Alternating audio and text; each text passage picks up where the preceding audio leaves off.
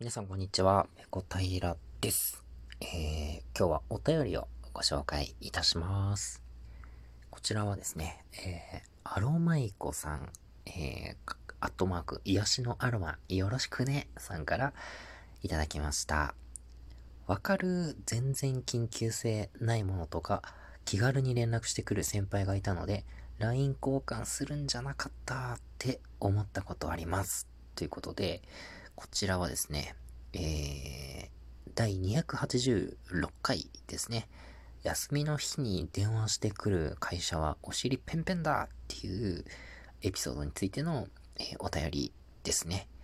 もう本当に、えー、このエピソードではですね、休みの日に会社は、えー、電話してくんじゃねえっていう、まあそういう話ですよね。で、大体そういう風に、えー、来る電話って、まあ、別に大したことないというか、その、僕に関係ない話とかだったりするんですよ。いやいや、そっちでやれますよね、みたいな。それを、なぜ休みの日にわざわざ、その仕事の電話かけてくるんだと。えー、そういう文句を、えー、言ってた回ですね。もう休みの日に電話かかってくると、仕事のことでかかってくると、一気に休みムードぶち壊しにされません？リラックスして過ごしてたのに、その、着信があると、会社の人から着信があると、うわ、なんかあったのかなとか、なんかトラブル起きてんのかなとかってなるじゃないですか。で、電話出てみると、まあ、別に大したことないんだけど、なんかちょっと、えー、まあちょっとしたトラブルになっててみたいな。でもそれは僕が解決できることじゃなくて、うん、ちょっとわかりませんで終わってしまって、でもこっちとしても電話受けたからにはやっぱ気になっちゃうじゃないですか。あれ大丈夫かなって。もうその時間がね、ほんと嫌なんですよ。僕、仕事とプライベートはもう本当にきっちり分けたい派なので、休みの日とか、その、行に電話かかってきたり、メッセージかかって、メッセージが来たりするのが本当にもう嫌なんですよ。もうこれ法律で罰則作ってほしいっていうぐらい嫌なんですよ。なんか、あの、好きなことを、こう仕事にしようみたいな、えー、考えの方もいらっしゃいますけど、僕は、えっ、ー、と、違ってて、好きなことは仕事にしたくないんですよ。好きなことはもう趣味で思いっきりやるので、仕事は仕事、えー、趣味は趣味、えー、プライベートはプライベートで完全に分けたいっていう派ですね。えー、なんかそうしないと僕の場合こう、境目がなくなっちゃって、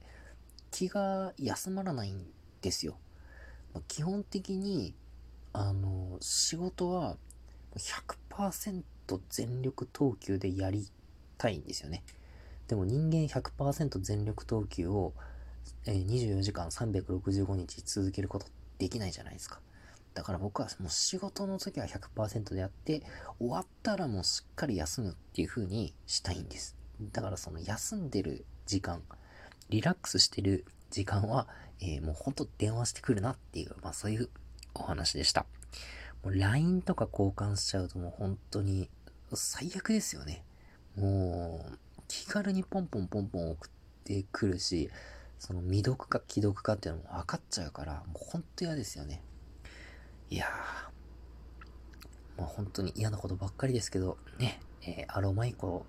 さんが共感をしてくれて、もう救われました。ありがとうございます。えー、そしてですね、次はですね、えー、二つ2通ですね、同じエピソードに、えー、対してですね、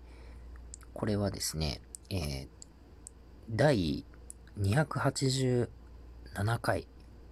衝動的に食べたくなってしまう背徳の味3選っていうエピソードについてのお便りです。えまず1通目。こちらは糸さんからいただきました。衝動的に食べたくなるもののお話楽しかったです。カップ焼きそばなら一平ちゃんだよなぁと思って聞いていたら、まさかの一致、興奮しました。自分の3つは、キムチ、生姜、柿ピーかな、しば漬けもかな。ということで、ありがとうございます。え僕は、たまにね、衝動的に食べたくなってしまうものとして、カップ焼きそば、え、特に、えー、明星一平ちゃん、夜泣きの焼きそば、からしマヨネーズ付き、と、えー、コーラ、コカ・コーラね。えー、それと、えー、マクドナルドのフライドポテトの3つ、いずれも、ま、ジャンクなものなんですけども、これがね、えー、ほんの時々なんですけど、もう本当に心の底から、えー、食べたくなることがあります。えー、カップ焼きそばなら一平ちゃんだよな。そうなんですよね。僕は、えー、ペヤングで育ってきたので、えー、まあ、ペヤングでもいいんですけど、やっぱりね、あの、からしマヨネーズの魔力ですよね。あれを初めて食べた時の衝撃たるや。焼きそばとマヨネーズ、ソースとマヨネーズってこんなに合うんだってね、震え上がりましたね。えー、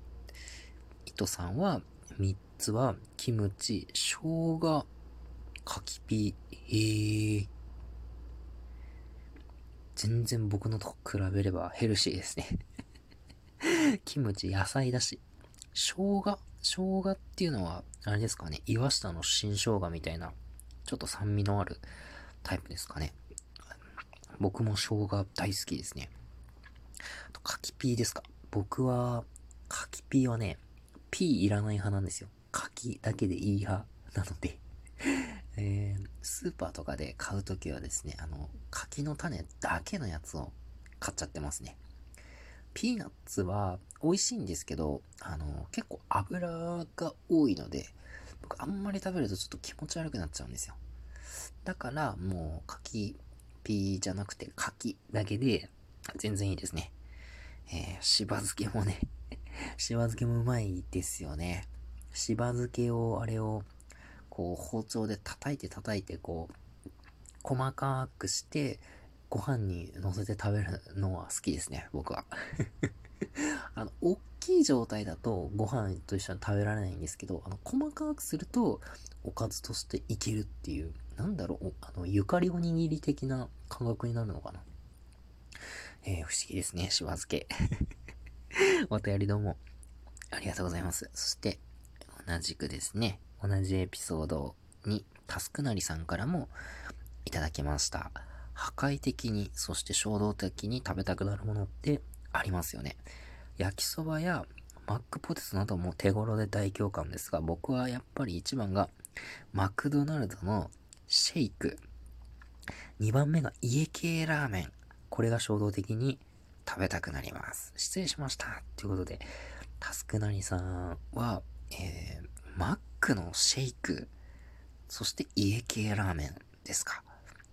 僕、マックのシェイクって、多分人生で1回しか飲んだことないんですけど、まあ、その時はですね、多分、小学校、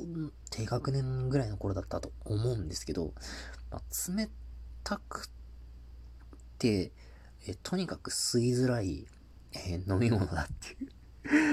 小学生ってそんな数値から強くないじゃないですか。で、マックシェイクって多分、提供された直後って、あの、結構ドロッとしてて、あの、小学生の数値からだとなかなかストロー上がってこないんですよ。来なかったんですよ。で、僕ほんと顔を真っ赤にして、えー、もう、目を充血させながら一生懸命、えー、シェイクを吸っていましたね。こんな吸いづらい、えー、飲み物がこの世にあるんだってね、あの、世の中の不条理さにね、打ちのめされてましたね。多分バニラかな？バニラシェイクみたいなのを、えー、頼んで、えー、飲んでたと思うんですけど、味はすいません、忘れました。今度、えー、マック行く機会があればね、ちょっとあの、シェイクあるかなって見てみたいと思います。あとは家系ラーメンか。家系ラーメンって僕、あんま食べたことなくて、僕東北の出身なんですけど、東北って大体こう、あっさり醤油味のラーメンが、えー、スタンダードな気がするんですけど、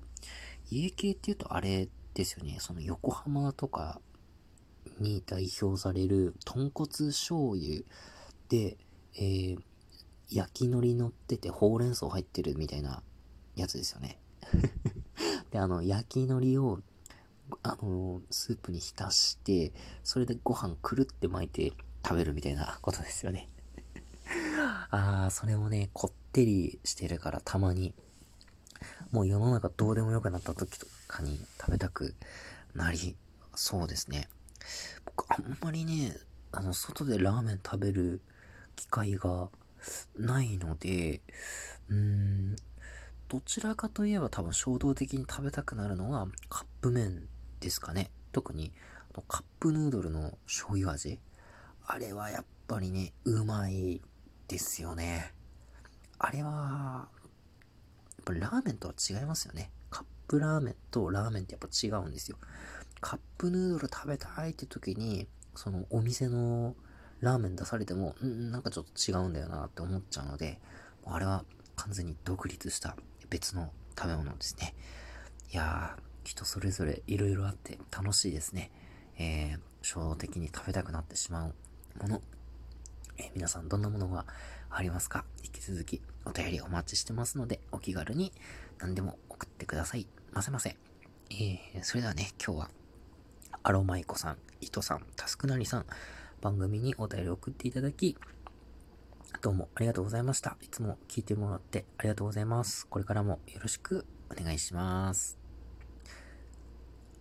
はい、今日の配信はここまでです。次回やれたらやります。それでは、ペロンペロン。